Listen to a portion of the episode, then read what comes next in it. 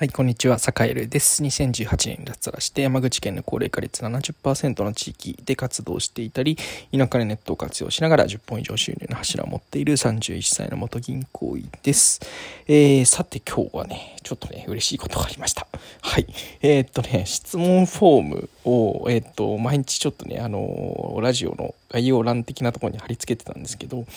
質問が来ました。やった 嬉しい えー、なんか無邪気にちょっと喜んじゃいました。ありがとうございます。えー、っと、ちょっと読み上げますね。こんにちは。えー、っと、22歳の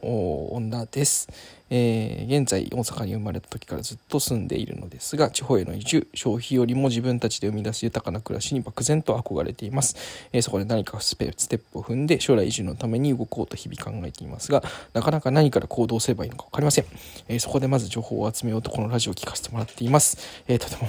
ま、えっとためになる話ばっかりで毎日楽しみにしてます。これからも応援します。これめっちゃ嬉しいですね。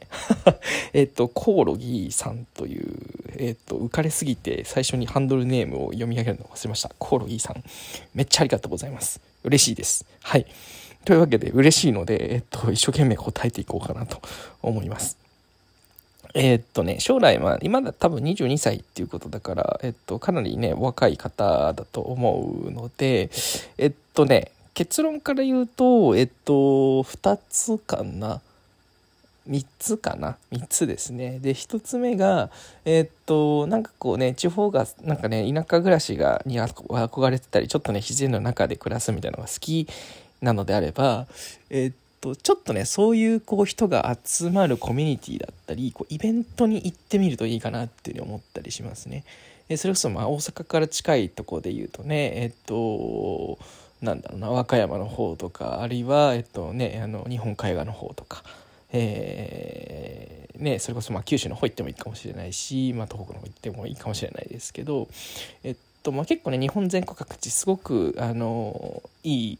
あの自然が豊かなところっていうのはね、まあ、5万とあるのでやっぱりなんだろうな結構こうそういう中で生きていくのがあの好きな人たちってていうのはねその中にも結構いるんですけど、まあ、その中で合う合わないっていうのやっぱりあるから、まあ、いろんなそのコミュニティに顔を出してみるっていうのが結構大事ですね。でその中でなんか結構ねあのワークショップあの例えばあの空き家を、D、空き家の DIY だとか、えー、あとはなんかちょっとねこう例えばピザ窯作ろうとかね、えー、なんだろうなあとワークショップでいうと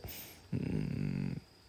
ちょっとこう自然の中でキャンプするとかでもいいかもしれないし、えー、ちょっとしたそういうこうね田舎の中でするワークショップだったり、まあ、田舎の拠点で行われているワークショップみたいなものにこう参加してみるといいのかななんてことを思ったりしてます。そうするとねやっぱりこうなんとなくこう田舎だ田舎暮らしだったりこうよりこう自然に近いところで、え、活動したいと思ってる人がやっぱりねこうね類が友を呼ぶじゃないけど、まあ、同じようなこう考えを持つ人がね結構ね集まってくるんですよね。そうするとやっぱりこう今までとは違ったこう縁のあの広がり方深まり方っていうのがするので、まあ、まずワークショップに参加してワークショップとかそういうねこうイベントごとみたいなものにちょっと参加してみるといいかなと思ってます。えっと、それはまあ1泊とかね日帰りのイベントでもいいかもしれないし、まあ、できればねあの 3, 3泊以上というかねちょっとねこう中期間のあのイベントみたいなのに参加してみるとあのすごくすごくいいかななんてこと思ってますね。えっと、さっきからそれこそ、えっと、昔あのモバイルハウスを作ろうみたいなねあの田舎で、えっと、モバイルハウスを作ってってなんかこうね廃材だけで作ったえっとえー、村？に、えっと、1週間ぐらい泊まってやりましょうみたいなね。あのそういうのちょっと参加してみたりしたことあるんですけどそれねやっぱね人生経験としてめっちゃ良かったですね。なんかねうん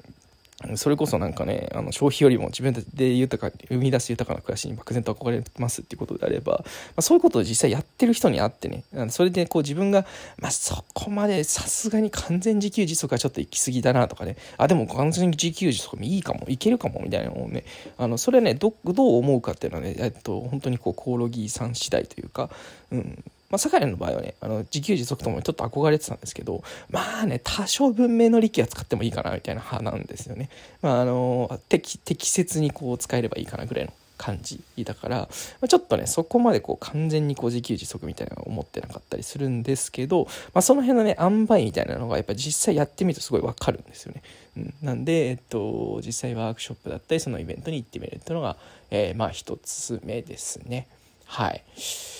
で、えー、っと、おお2つ目が、えっと、これね結構ちょっと具体的な話になるんですけどえ、っとねあのどこまで行ってもやっぱりなんかこう地域というよりもやっぱね人づてに行くのがすごくやっぱいいと思っててそのなんかこうね地域におけるキーパーソンみたいなのを、ね、やっぱ捕まえるのってやっぱねしかるべきルートで、え、っと行った方がいいんですよね。そのドラクエとかなんかこう RPG ゲームで言うとさあの村人 A 村人 B の順番で話しかけないと,、え、っとそのここの道は通れませんみたいなのあるじゃないですか。ゃないですか。それと同じ田舎でもあるんですよ。この人を通してこの人を通さないと、えっと、あの空き家は見つかりませんでしたみたいなのが結構あるんですよね。うん、なんで、えっとまあ、しかるべきルートでいいなんというかねこう確かな道先案内人のもと、えー、なんか地域に入っていくとやっぱりいいことがあると思っていて、えー、それはま具体的にはどういうルートかというと、えっと、結構ね世界でおすすめなのは自分自身もそうだったんですけどあのふるさと回帰支援センターっていう NPO 法人があるんですよね。えっと、地方移住だったりその、ね、あの地方との関係を結びつけましょうみたいな NPO なんですけど、えっと、堺の場合は、えっと、東京の有楽町にある、えっと、NPO、えっと、ふるさと回帰支援センターに、えっと、足を運んででそこから結構ねトントン拍子の話が進んだというかまあ、今進んでる島の、えー、自治体職員、まあ、あの役場の職員の人を紹介してくれて、まあ、その人はすごくいい人だったので、えー、そこからあのなんていうかその人がなんか堺のこうケツ持ちじゃないけど、えー、この人の紹介だったらみたいな感じで結構ねあのいろんな人に地域の人につないでもらって、まあ、今があるっていう感じだったりするんですよね。うん、で大阪にもあるんですよね。大阪にもふるさと回帰支援センター。ちょっとね大阪のふるさと回帰支援サーの支援員さんがどんな感じかっていうのはぶっちゃけちょっとよくわかんない。よくわかんないけど、えー、東京の支援員さんたちは皆さんそのなんだろうな自分たちの市町村とか自分たちの県だけみたいな感じじゃなくて割とそのなんだろうな相談してくる人の人生に割とかなり寄り添って考えてくれたなっていう記憶があるので、えーと、ふるさと回帰支援センターに行ってみるっていうのが、まあえーと、おすすめかなと思って。たりします。それが2つ目ですね。で3つ目がえっ、と3つ目がえっ、とまあなんだろう。まあ会社に勤めてるのかな？わかんないけど。22歳。22歳って大学生ぐらいの年かな？18あちょうど大学4年生とかまあもう高卒で働いてたら社会人4年目とかそれぐらいまあでもねそれぐらいだと思うんですけど、まあ、今やってる仕事割とね一生懸命やるといいかなと思いますねとりあえずね。あの何をこいつは最後にいきなり言い始めるんだって感じかもしれないですけどやっぱね何だろう。うーん。まあ今のご時世ねインターネットあるし、まあ、いろんなこう知識はあの遠隔でもつけられるっていうのはあるんですけどやっぱりね何だろう書籍の情報が集まってるのはやっぱり大阪東京だったり、えー、それからなんだろう自分自身がそのなんだろうな最先端の情報に情報、まあ、トレンド的な情報に触れようとするとやっぱりね、えっと、結構こう今いる大阪周りで収集できる情報だったり勉強できることっていうのは、えっと、たくさんたくさんこう吸収したり勉強したりしておくと、えっと、いざ田舎に行った時にすごくすごくそれがその身の助けになるというかねあのなんていうか保険というかあのなんか自分自身のこうお城でいう石垣みたいなものになるんじゃないかなと思っていて、えーと、堺も実際その東京で6年間、えー、6年半銀行員をやってその時にこうなんていうかね、えー、血の涙を流しながら勉強しただったりなんだろう一生懸命こうねあのお客さんのことを考えていろんなことを調べたりっていうねその修行というのはかなり今生きているのでうーんなんだろうな。うん。こうもしなんかこう複数の柱を作ったりとかね自分でなんかこう生産的になんか何かをね生み出していきたいみたいなことを考えていらっしゃるのであれば、えー、今あのすごくすごくねなんかこう身の回りのものにアンテナを立てて、まあ、自分の会社に、ね、例えばね入っているのだとしたらそこでものすごくなんだろう会社を使いながらめちゃめちゃこう勉強するじゃないけどあの研鑽を積むみたいなことっていうのが、えー、やれるといいのかななんていうことを思ってったりしますね。うん。あとは何だろう、大阪多分図書館めっちゃ大きいのがあるから、図書館いっぱい、えっと行って、なんいろんな本読むみたいなことはね、やっぱね、あの、田舎に行くとなかなかできなくなるから、大きな本屋に行ったり、えっと、あとは、